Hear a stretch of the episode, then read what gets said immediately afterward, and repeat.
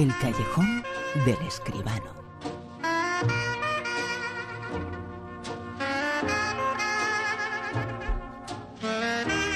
Como siempre con José Manuel Escribano, hablamos de cine. José Manuel, muy buenas.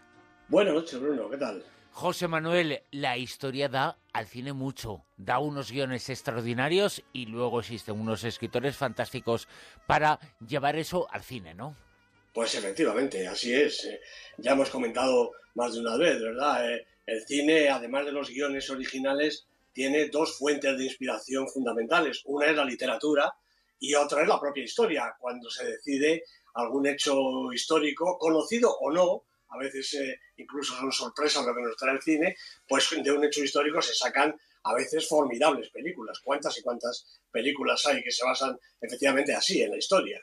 Pues esta historia nos eh, remite a la Segunda Guerra Mundial, cuando hubo un atentado, un intento de atentado contra el más eh, poderoso, contra uno de los más poderosos y temidos jerarcas nazis, Heinrich, uno de los hombres eh, que fue artífice después de la solución final del holocausto. Se llamaba Operación Anthropoid. Solo Hitler y Himmler están por encima en la jerarquía nazi. Se han vuelto ustedes locos. Maten a Heydrich y Hitler reducirá Praga a escombros. El gobierno checo en Londres quiere saber si Checoslovaquia está todavía dispuesta a resistir. Señores, esta operación implicará a casi todos los que quedamos en la resistencia. Escolta armada, 30 segundos después. 30 segundos, 30 segundos. Una película protagonizada por Cillian Murphy, que en los últimos eh, meses eh, está en muchísimos estrenos. Una película de Sin Ellis, una película histórica sobre uno de los momentos más importantes de esa Segunda Guerra Mundial. En efecto, así es, esta operación Anthropoid, ¿no? Bueno, Son Ellis es un es director, productor y además guionista. Hablábamos antes de la escritura cinematográfica. Cillian Murphy, efectivamente, Jamie Dornan y Toby Jones son algunos de los protagonistas. Y este director, eh, como digo, pues toca casi todos los palos en el cine. Es el director de Metro Manila, de Broken, de Cashback. Eh, algunas de sus películas tienen una vertiente eh, onírica, fantástica, diría yo, pero aquí no. Aquí se ha basado, como contábamos, en un hecho histórico, el asesinato del general de las SS, Reinhard Heydrich, el carnicero de Praga, el, el ideólogo de la solución final. Bueno, la operación Anthropoid, como hemos oído en el tráiler, eh, se articula desde Londres, pero empieza realmente cuando llegan a Checoslovaquia, cerca de Praga, entonces la capital, eh, entonces Checoslovaquia todavía, claro.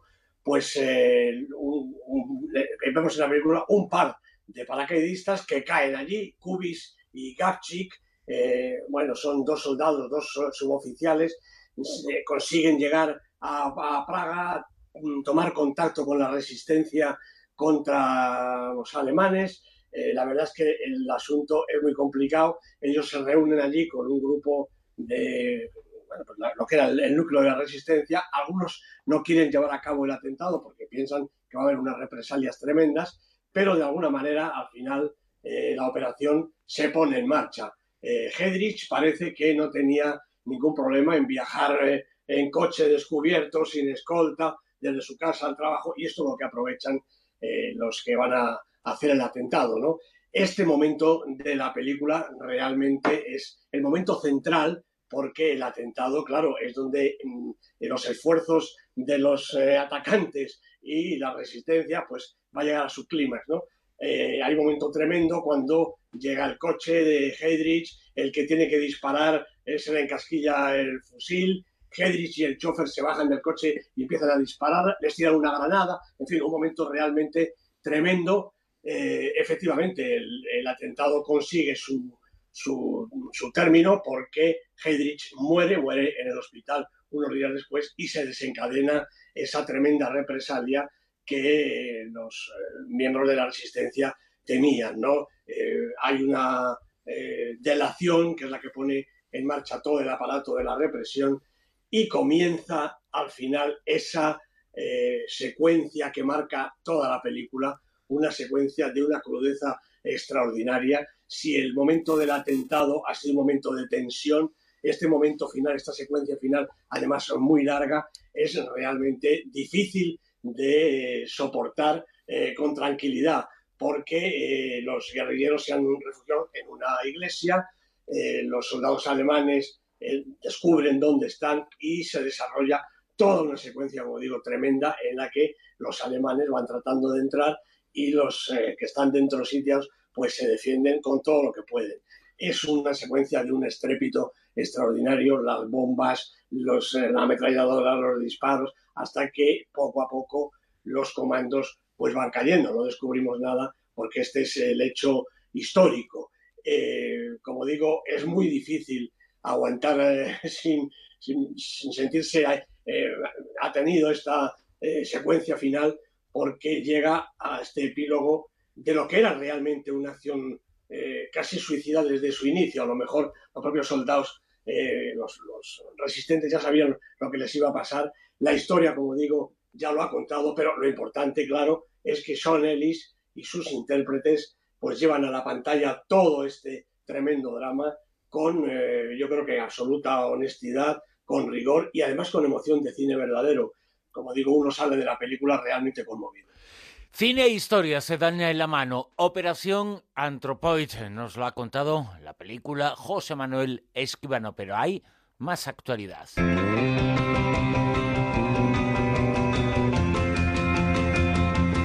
Y parte de esa actualidad, desde luego que esta semana ha estado en las nominaciones para los premios Goya del 2017 sobre películas de este año que se está acabando, el 2016, que ha sido extraordinario para el cine español. Películas como Tarde para la ira, o Un monstruo viene a verme y por supuesto El hombre de las mil caras, entre las más nominadas en esos premios, en los que serán los premios Goya del 2017.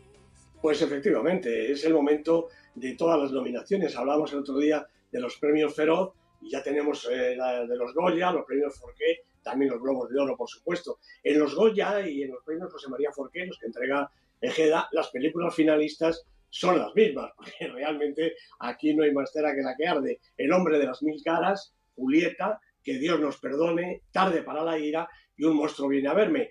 Bueno, con el añadido en los Forqué, que este año nominan a seis, de 1998, los últimos de Filipinas, el último de estos estrenos que yo creo que son entre todos la media docena de las grandes, de las importantes películas españolas, sobre todo esas que ha ido a ver el público. Yo creo que se les ha quedado en el tintero alguna película más que, bueno, están en todas las nominaciones, ¿no? Porque lo bueno que tienen los Goya es que al haber cuatro candidaturas en, cada categoría, pues eh, prácticamente todas las películas en una u otra y todos los intérpretes y todos los músicos están representados, porque hay yo creo que un poquito para todo. Vamos ya con el Super 10.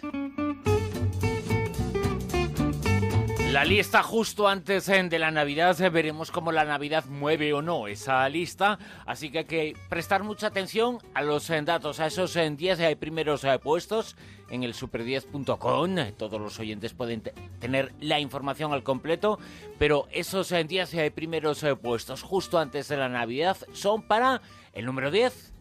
En el 10 está Animales Fantásticos y dónde encontrarlos. Se había caído al puesto 11, pero vuelve a entrar en la lista de los 10 mejores. Tres semanas en el Super 10. ¿Nueve? Después de la tormenta, fantástica película del maestro Hirokazu Koreeda, tres semanas en la lista. En el 8.